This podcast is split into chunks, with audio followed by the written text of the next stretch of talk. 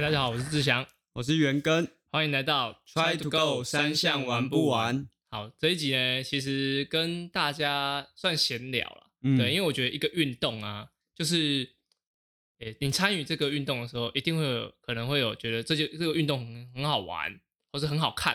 啊，或是呢，你会觉得这个运动有某个指标性的人物，会觉得他是你向往的对象。啊，这嗯。可能是比较是参与性的的运动，会比较觉得啊，这是你向往的对象。嗯那其实我在小时候，算小时候啊，反正就是刚开始接触运动的时候呢，其实有几位我觉得哇，我一定要成为跟他一样的人，嗯对的一些算是人物，对啊，这一集呢就跟大家讨论一下我们两个彼此可能心中觉得这个偶像的的人物是如何，或者说哎、诶现现在跟以前有没有什么差别？嗯尤其是在铁人三项这个项目，对那因为我们可能有从事了这个这么长的一段时间，然后在国内或者是国外，其实也都已经经过了可能一两次的世代交替，就是其实已经有两三轮不同阶段的选手，因为大概以选手的周期来说，可能五到六年就会有一个翻新嘛，所以就是我们也看过很多不同的选手。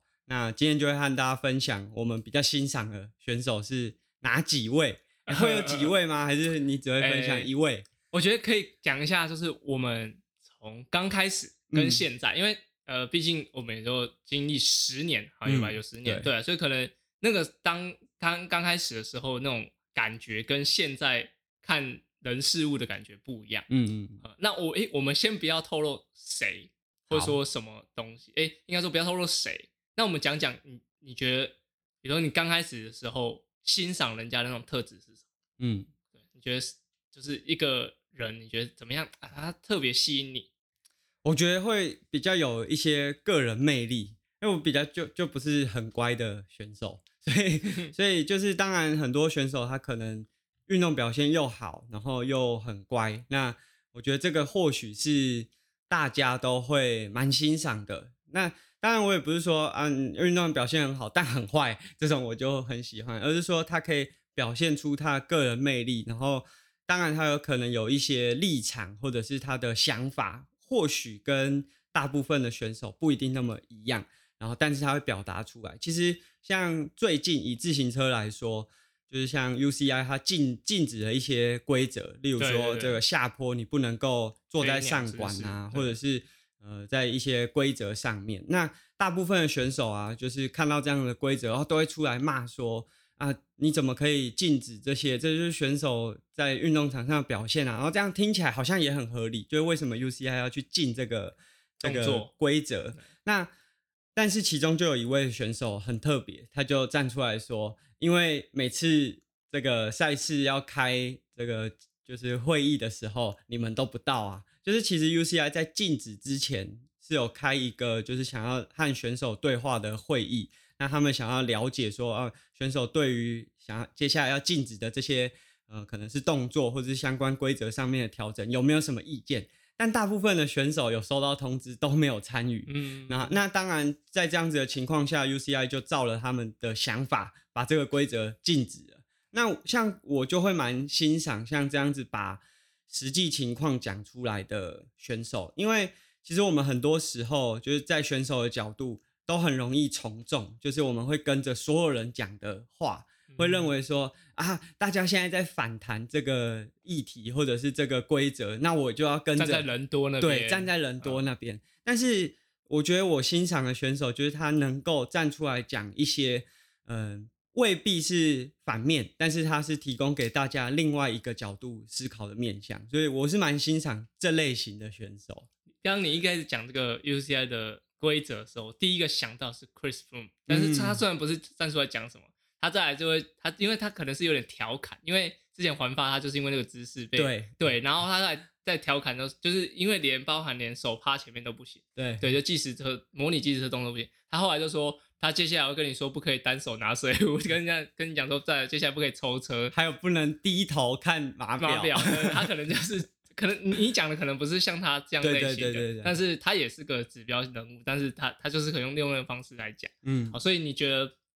呃有自己想法，对，然后不不从众是个呃你很欣赏的选手类型，对，然后他们站出来讲话也并不是那种，就有些选手可能就是硬要跟人家唱反调，那感觉就有点有点过头了。但是刷存在感，对，那但我比较欣赏的这些选手，他们可能是他或许跟人家的想法是不同，但这个立场是真的有立基点的，就是他讲出来，其实会让人家觉得哦，原来当时是这个情况，然后而不是说就是我们都只是听有名的车手讲了什么。所以我觉得这个很值得，就是让大家更深的去思考，就整个赛事的面向。因为其实并不是只有台湾的选手不会去看赛事规章，我们发现其实连国外的选手也不不去看，所以这个就会变成是一个很适合拿来当做教育范本的一个案例啊。对啊，那如如果是以我来说，就是当时因为我其实我在我不知道地区性有没有关系，就是在云顶。就是你刚刚开始接触铁人三是在云岭嘛？那那时候其实你能够接受到资讯，可能就是那时候 YouTube 也没有那么那么多，可能最多也是看看报纸，还真的是看报纸啊。所以其实我觉得对于国外的一些比赛，它可能只有奥运或是很大型比赛才会有报道。所以其实那时候对国外选手没有什么印象，可能就是那时候的 Brownlee Gomez 这样诶，像可能也不得不懂他们的的故事什么。那那个时候其实就是会非常非常以成绩导向。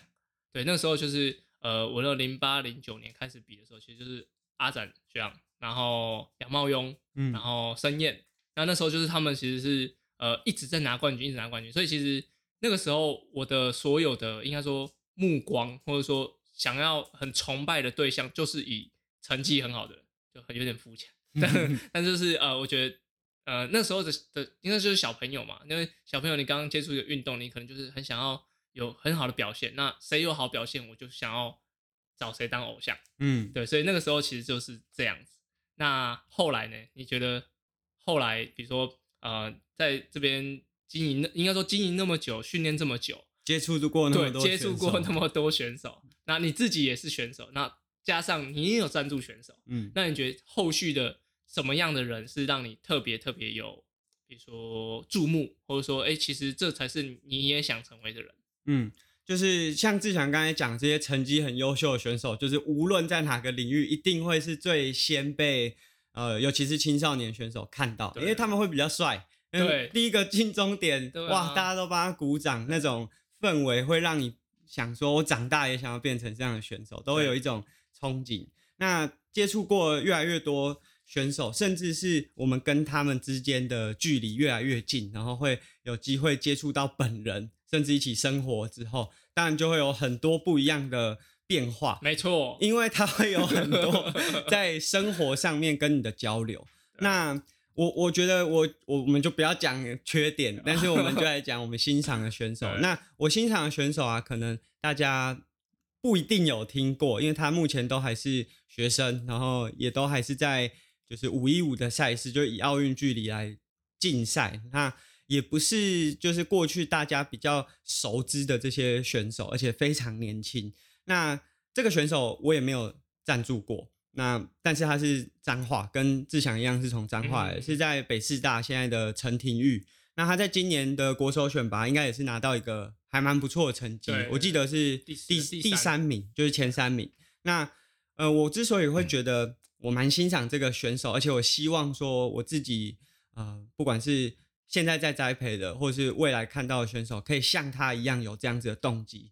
主要是他好像是因为身体的关系，呃，从原本的就这种科班竞技训练退出了这个舞台。那但是他后来又发现，就自己真的很向往这个领域，所以从高中就是停了三年之后，又重新回到这个训练的环境里面。那当然刚开始，我相信一定就是还是会有一点点落差，就不管是。对于训练的节奏啊，还是他的训练量，都是会和就是一直以来都是在科班状态的选手来说，会有一大段差距。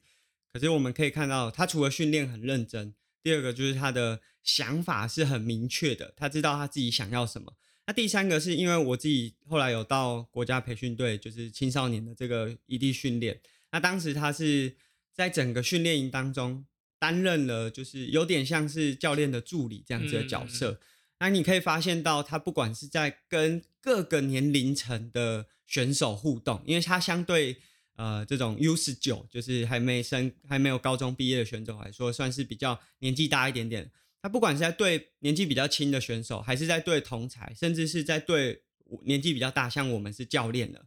他在对每一个不同年龄层的人，在对话在谈吐上面，都可以有一个很嗯具体，而且不会是他对学弟妹就是啊，好像就是指使，然后对教练就是啊，教练不好意思，就是他不会让你感觉说这个两者之间的落差是很大的。那我觉得这样子的选手，第一个是。他从原本已经退出这个舞台，又很有想法的回到自己的运动训练的这个领域里面，那他成绩也确实不断的提升。但是说真的，我觉得成绩提升是呃，在这个年龄阶段是一定会发生，只要你有稳定的进行训练，其实一定会慢慢的往上走。但更重要的是，他即便是到现在，都还是保持着很正面的想法，然后目标是很明确的，而且他在对人处事上面。都很有自己的一个逻辑在，所以我我还蛮欣赏他，而且希望希望说我自己身边的青少年选手之后可以是往这个方向去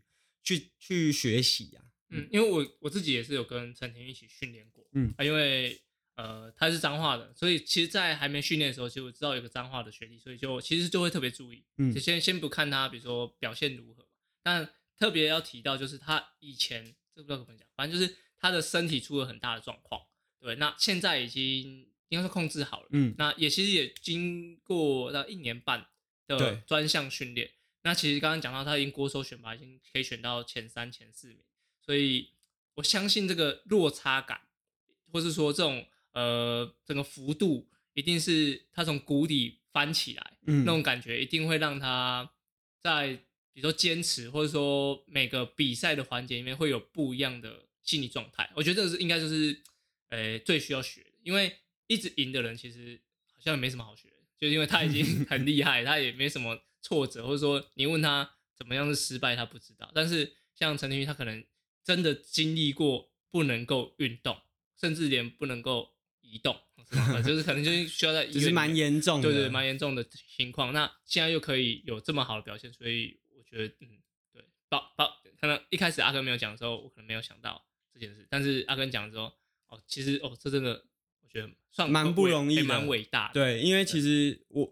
其实大家会想说，如果你很喜欢这项运动，你当然会回到这个行列里面。可是实际上，现实的层面就是，假设你从原本的运动训练是很规律的，然后退出之后，可能到了另外一个新的环境，在新的环境可能也会遇到新的挫折。那你可能好不容易克服了这个挫折，你还要再把它中断。再回到运动训练的时候，我相信大家可能都有这种可能一个月没有运动再回来的那种撞墙期。你要想，他可能是一年两年的撞墙期累积起来，那个回来的时候的失落，或者是觉得啊自己怎么都跟不上的心理压力，我觉得不是每个人都可以体验到的。那我相信他因为有这样子的体验，他会更珍惜他自己能够在赛场上的这个机会，所以。我觉得这个就是他遇到这个挫折，让他有更大的成长，而且或许也是因为这样，他现在的心态会比起呃同样年龄层的选手来的更成熟。我觉得有可能是因为这个原因。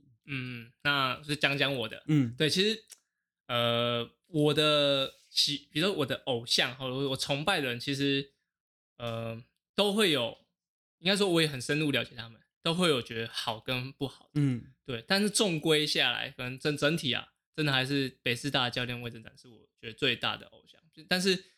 我觉得可以特别提一下，就是有几位，比如说像北海岸吹风团的的团长的 Jason，他的那种呃生生活的平衡，然后跟他运动表现上，其实我我也是非常欣赏。嗯，然后再其实要提到提到一个现在已经没有在比赛昼宴，嗯，对，其实昼宴他在昼燕李昼宴，大家可以上。就是上网 Google 一下三铁宙斯，三铁宙斯和李昼宴，就是他其实他是游泳科班选手，然后他的呃后后来的那个单车跟跑步的表现其实很强，而且他也曾经拿过亚锦赛铜牌，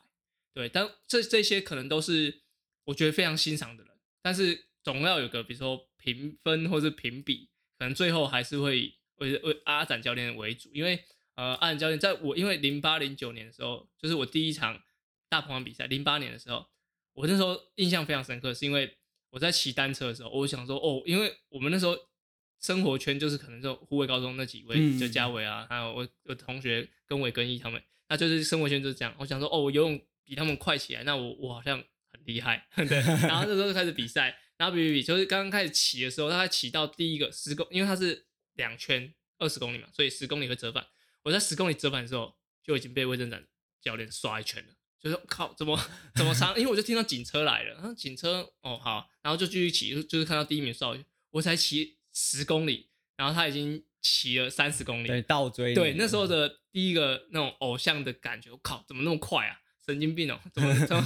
怎么会差那么多？对，那从那个之后就是会去关注对所有的比赛，而且那时候还有无名小站，他也跟他写的有的没的这样，对，然后所以就看很多这样，啊跟张家泽也一起 写有的没的这样，反正就是呃，从不不不论是文章，然后很多比赛报道，我记得他也拿过可能十几二十次的全国冠军，这样就可能全国锦标赛 CTDA 办的比赛这样，嗯。那他就是成绩表现上是很 OK，那加上又有就是无名那个可能背后又认识这个选手，就会觉得特别啊那时候的偶像的定义就会很很明显这样子，对，所以就是以国内来说，就是刚刚讲的像阿根讲的陈廷玉，然后跟我讲的阿展教练，就是我们两个觉得比较应该说值得让大家参考。对认就是识的一个人，他们不只是赛场上的成绩，就是不是单纯只是成绩上。就如果你真的有机会可以面对面去认识这个人，你也会觉得啊，有很多收获。对对对，很值得这样。那来讲一下，那如果是国外的呢？阿根也常常出国比赛，甚至之前自己到泰国，嗯那也认识很多日本或亚洲的选手，还有去拍过破风。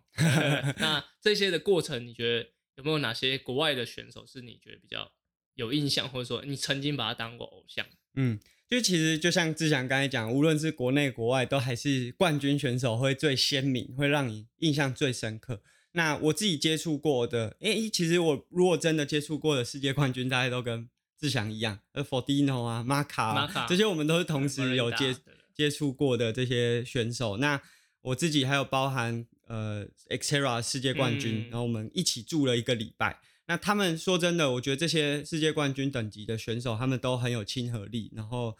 嗯，这个或许是对他们来说是有点类似公关行程，但是他们在对人处事上面真的是蛮有一套的。但是我觉得这些当然都是我们比较容易在荧幕上，就即便我不讲，大家 透过可能 YouTube 或者是一些资讯，也都可以看到他们一些背后的故事。有些故事或许是塑造出来，我们也没有真的和他生活这么密切，也不太确定。那说真的，我不是这这种很常会去 follow 呃国际选手动态的选手，就是即便在以前打棒球，很多选手会记得说谁打出了在哪一场比赛打出再见安打啊，这这这些成绩。可是我自己是第一个也很少看比赛，我看比赛也不太会去记这些东西，就是单纯看比赛内容，所以我对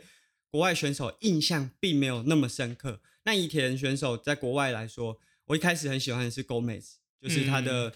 在各个距离，甚至是各个项目，因为他包含 Xterra 也拿过世界冠军。那这当然会对我来说觉得啊，这这样子的选手，他可以在各个领域都尝试，而且甚至是同时兼顾。因为很多选手可能是呃奥运结束了，他才去拼下一个项目，但他是在同一个时期同时进行了很多的项目。那我觉得这种呃勇于尝试的感觉是我蛮喜欢的。嗯但对于人的特质来说，就少了一点点，因为对他没有真的很认识。但我很欣赏很多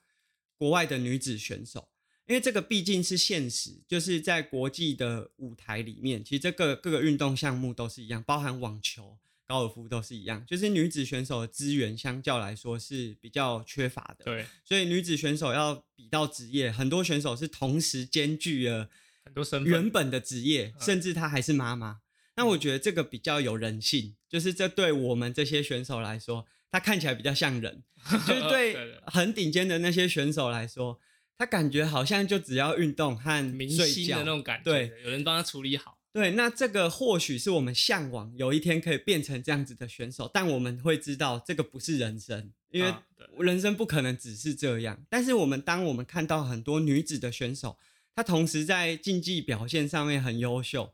然后有的甚至是医生，或者是还在学校还在读博士班、硕士班，然后又要兼顾她自己日常的一些呃可能是工作啊等等的。那我在国外也有遇到很多这样子的选手，他可能是体育老师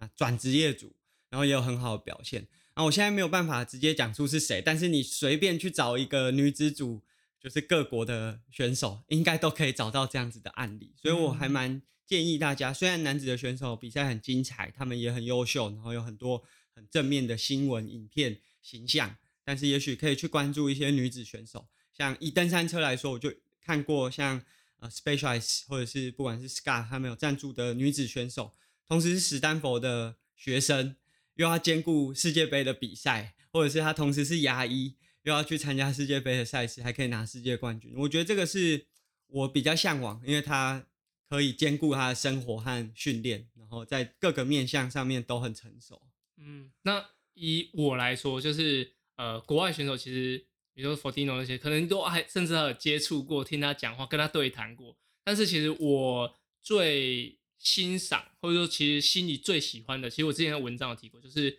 呃日本的好手打，他叫细田雄一，嗯，那他是两届的亚运银金牌，对，那为什么特别喜欢他？我觉得因为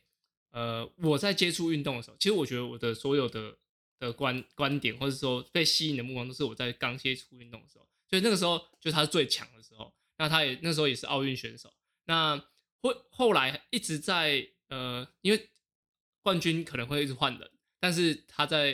可能我心里面那个地位就是当时的冠军，然后呃到后来可能也是结婚生子。那大家不晓得知不知道，就是其实日本的那个铁三项的文化，其实它只要脱离了五一五距离 ITU 的的距离，它是没有国家赞助的，那甚至很少会有企业赞助。所以其实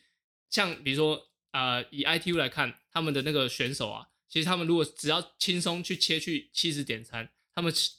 成绩至少是三个小时五十以内，一定的，对，因为他那个推算下来，但是没有人会推过去那边，就是因为他们可能没有足够的资源。那我说的那个好瘦大，我也没看过他比七十点三，但是他他现在应该已经三十七岁，对，然后他前几年都还一直在比，就是他们国内的选拔赛，然后他也结婚有两个小朋友，那我觉得。他的那种精神态度，可能我也没有跟他相处过，可能可能只有在亚锦赛的时候路上遇过他。那他也，我觉得那种拼劲很强，嗯，对，那拼劲不是那种呃，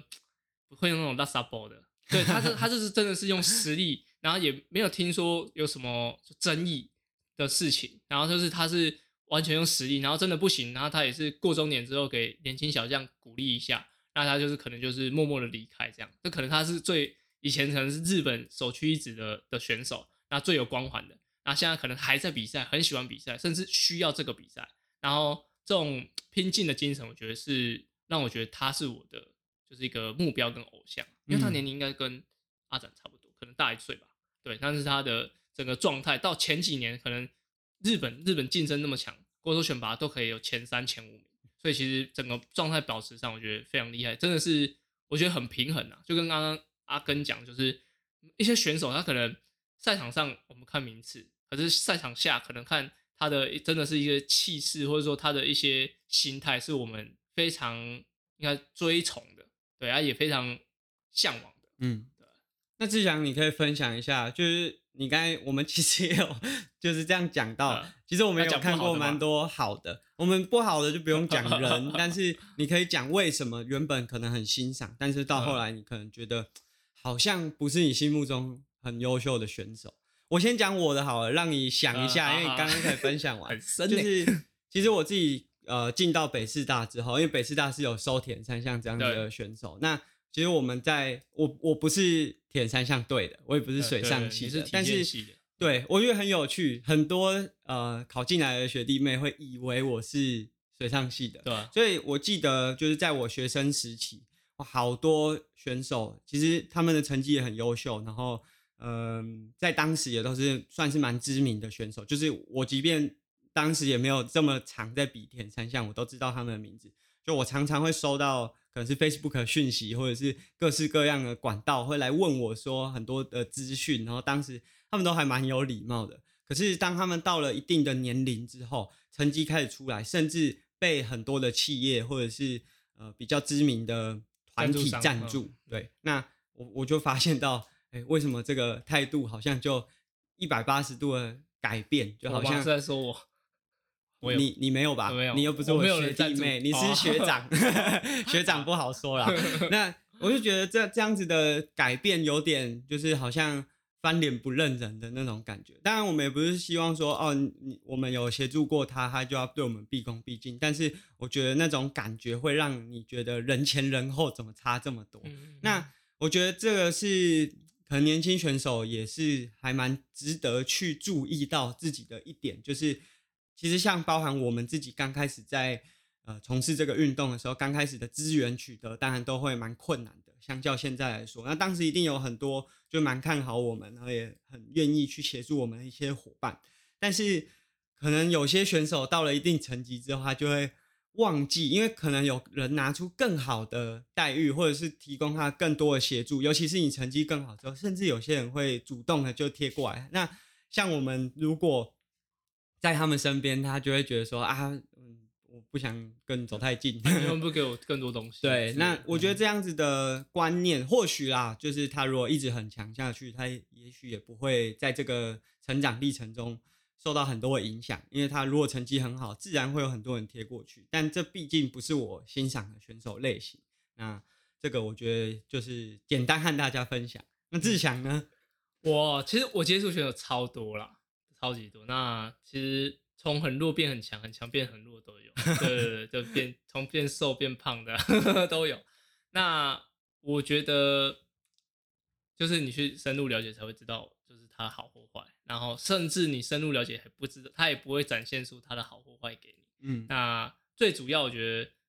他如果持续的，比如说他持续有比赛，持续有有好的成绩，那当然是祝福他。但是当像我已经没有，我觉得没有什么成绩就是好表现之类的，就可能就是参加我想参加的比赛这样。然后尽力的让自己没有遗憾。对对，那这样那但是如果说他在之后还对就是其他人有贡献，我觉得那是那是呃应该说最有价值的，对最有价值的时候，因为他已经比如说成绩表现已经应该说成绩没表现已经没办法激起人家的那种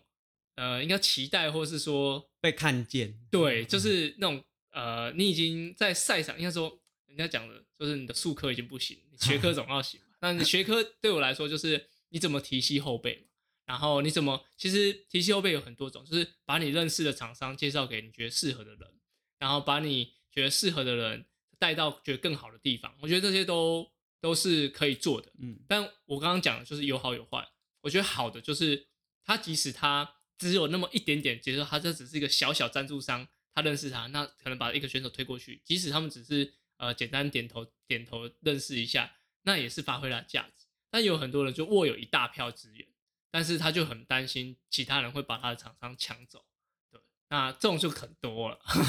阿根的表情啊，哎对，但是就是我觉得怎么延续后面那个是很重要的，对吧？那那就好坏的我们就对哎我们坏的 不会讲太多，那大家不讲谁，花时间去体会，所以大家其实可以发现，我们欣赏的选手就不是只有运动场上很会那分享。其实我觉得每个选手都有好的面向不好的，我也很清楚说，就以我来说，我当然不会是可能任何人欣赏的选手。那我的好的可能就是我敢讲，然后很勇于去尝试一些可能大家没有试过的东西。但我坏的就是我比较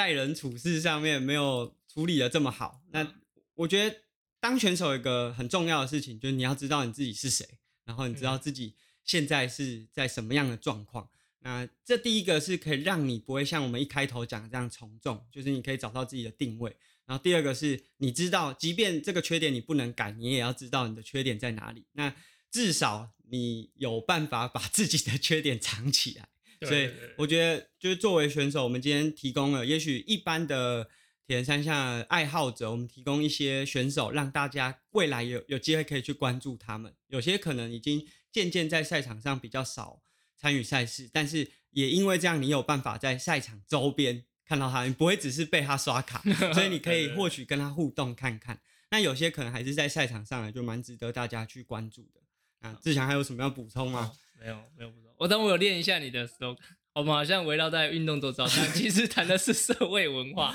好，没有啦，我只是上上一次，其实我们已经很久没有面对面录音，对，对，那应该有六七集，真的，对，然后这一次这就是有有面对面录音，那对刚刚有练一下那个嗯石头哥，对啊，所以我觉得人就是不管是不是选手，都有很多面相，然后去欣赏他好的，然后去学。那不好的我们就记在心里啊。如果你自己这一点也不好，啊，想办法把它藏起来。藏起来，对对，不要让人家看到。对，那我们这集就到这边，下次见，拜拜拜拜。